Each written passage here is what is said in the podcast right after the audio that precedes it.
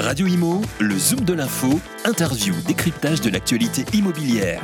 En partenariat avec Alila, leader du logement pour tous.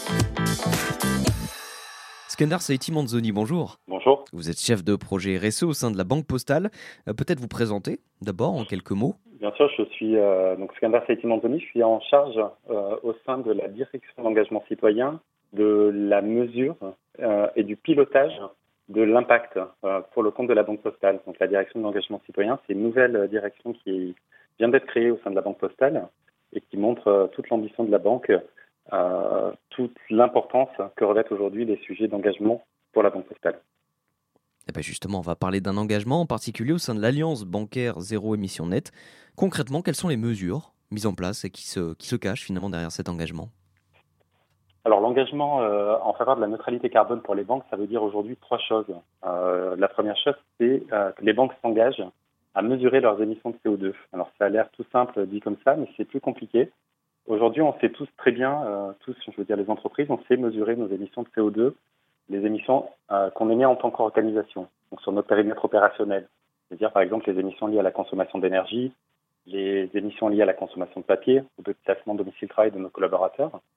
Par contre, là où on tâtonne vraiment, c'est euh, dans la mesure des émissions liées à nos activités de financement et d'investissement. Par exemple, quand, euh, quand un client vient faire un prêt euh, à la banque postale ou dans une autre banque pour acheter un logement, c'est un peu compliqué pour nous de dire quelles sont les émissions de CO2 qu'on finance au travers du financement accordé au client.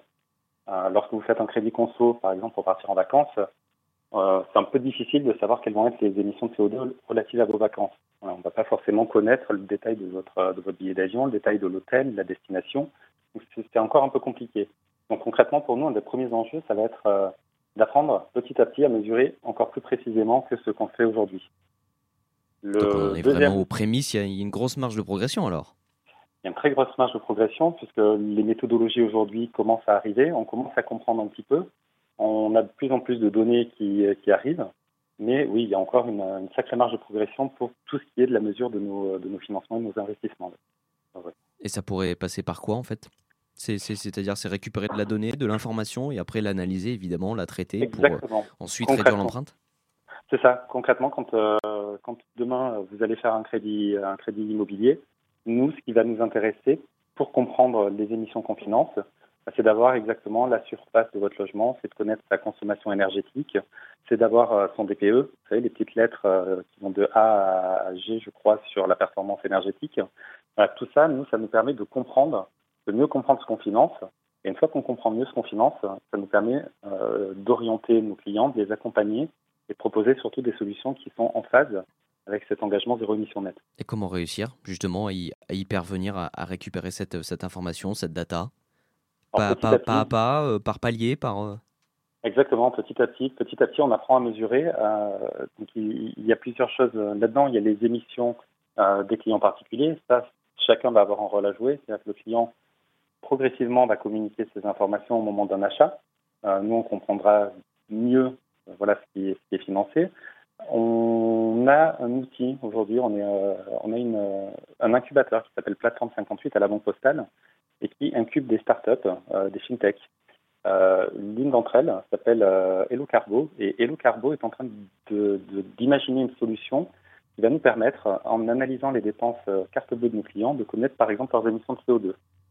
Euh, ça va être basé vraiment sur des là, sur, de l'intelligence artificielle, sur sur un ensemble de formules, de parti pris, mais euh, les outils petit à petit se développent et on peut imaginer que euh, d'ici un an, deux ans, nous on soit capable à la banque postale par exemple de proposer à nos clients de compenser leurs émissions de CO2 parce qu'on saura les mesurer, parce qu'on aura cette, euh, cette appli et le carbo qui nous permettra de le faire.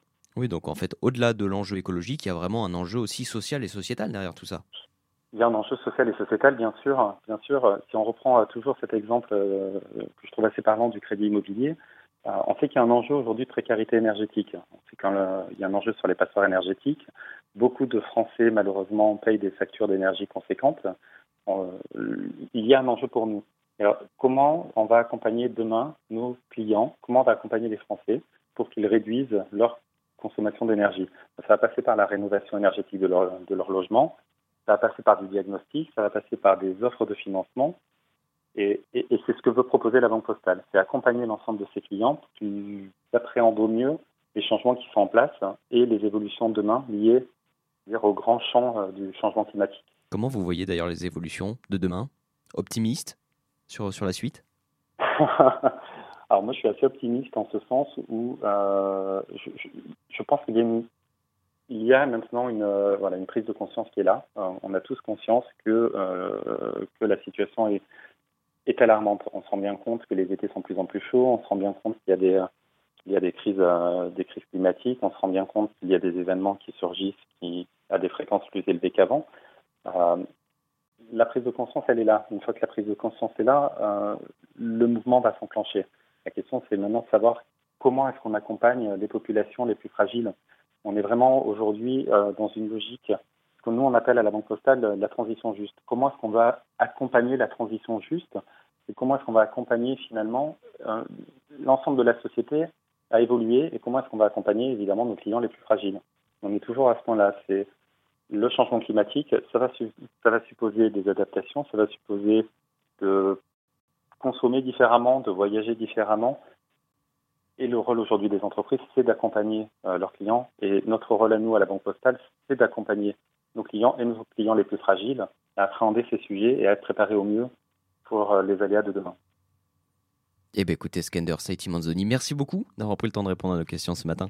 Merci à vous. Radio Imo, le Zoom de l'info, interview, décryptage de l'actualité immobilière.